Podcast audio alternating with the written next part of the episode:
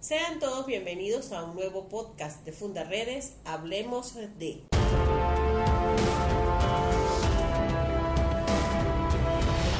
Hablemos de. Del arco minero del Orinoco y la destrucción que está causando en la Amazonía venezolana. Nos acompañan en la mañana de hoy María Ortiz, activista eh, y documentadora de Funda Redes, Clara Ramírez, gerente de documentación de Fundaredes, y quien les habla, Eileen Cardoso. El arco minero del Orinoco fue una de las mayores aventuras de explotación aurífera que se han emprendido en Venezuela en los últimos años y es una aventura desde el punto de vista oficial que ha sido aprovechada por los grupos armados irregulares, por las bandas delincuenciales y por eh, cualquier organización delictiva para tratar de sacar provecho de eh, las riquezas que hay en el subsuelo del escudo del Estado Bolívar y, y la Amazonía venezolana. Esto ha venido destruyendo no solamente la tierra, sino también los bosques y las aguas. ¿Cuál ha sido el principal efecto eh, que se ha podido percibir en los últimos tiempos en esta destrucción ambiental que se está generando en el arco minero del Orinoco, María. Así es. La destrucción ambiental en el arco minero del Orinoco realmente es digna de repudio, digna de rechazo. Eh, podemos observar cómo la cantidad de grupos armados irregulares se encuentran allí, eh, acabando, como tú decías, más del 50% de bosques vírgenes. en el Cerro Yapacana, en el estado Amazonas, tenemos más de 5.000 mineros que han deforestado, han devastado más de 2.000 hectáreas, lo que es realmente preocupante porque además toda esta situación con la complicidad del Estado venezolano. Más allá del impacto ambiental en sí, que ya es bastante significativo, tal como tú lo mencionas, esta destrucción eh, ha, ha, tenido un impacto sociocultural en las etnias indígenas que están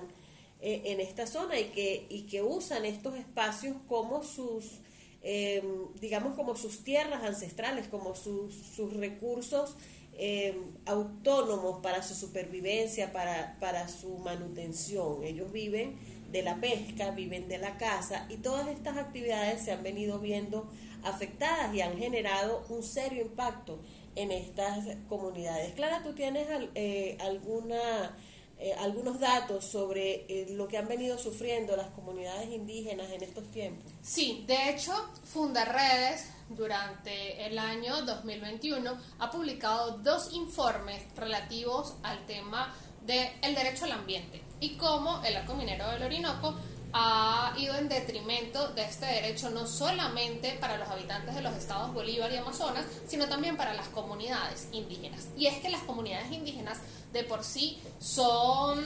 grupos que se consideran a nivel internacional como grupos vulnerables y esta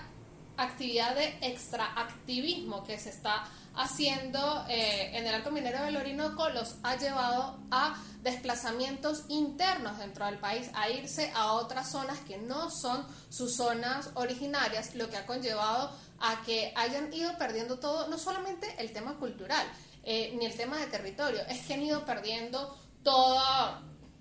su idiosincrasia propia de comunidad indígena, han sido víctimas de mafias que incluso los han sacado de sus territorios ancestrales para llevárselo a las minas, donde están realizando estas explotaciones eh, a las niñas, a las adolescentes indígenas, a las mujeres indígenas que se encuentran en una total desprotección por parte del Estado venezolano, que están siendo abusadas, que están siendo sometidas a prostitución forzada en estas zonas y que obviamente pues no se está haciendo absolutamente nada en pro de las comunidades indígenas, de los adultos mayores de las comunidades indígenas y de los trabajadores que están siendo sometidos. Incluso nosotros en redes sociales hemos visibilizado específicamente en la cuenta de Twitter de Funda Redes cómo los grupos armados irregulares someten a, a, comunidades indígenas enteras a que trabajen para ellos en el arco minero del Orinoco. También hemos visto el rechazo y el repudio, palabras que usaba María hace un instante, por parte de las comunidades indígenas, donde manifiestan que ellos no van a trabajar de la mano con los grupos armados irregulares y que ellos no se van a someter a las condiciones de explotación de incluso parte de patrimonio este, del mundo, como es el áreas del arco minero del Orinoco. Este rechazo que tú mencionas eh, va más allá del no colaborar con eh, los grupos armados irregulares y eh, llega incluso a, a repudiar la, el uso de la fuerza contra hombres, mujeres e incluso niños que son forzados a trabajar en las minas, pero que también son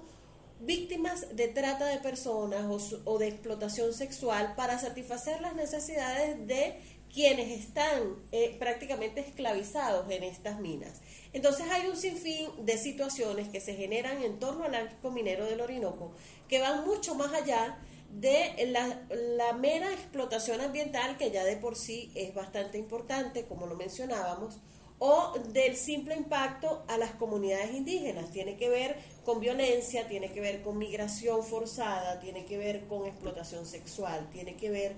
con esclavitud moderna y con una serie de situaciones, sobre todo de salud y de, y de sociabilidad en estas comunidades, que está destruyendo la idiosincrasia de las eh, etnias autóctonas venezolanas que habitan en estos espacios. Nosotros los invitamos a documentarse más sobre estos temas visitando nuestra página web www.fundaredes.org o nuestras redes sociales e ir haciendo seguimiento a toda la información que periódicamente vamos publicando sobre este y otros temas de interés vinculados a las distintas actividades que eh, desarrolla la organización.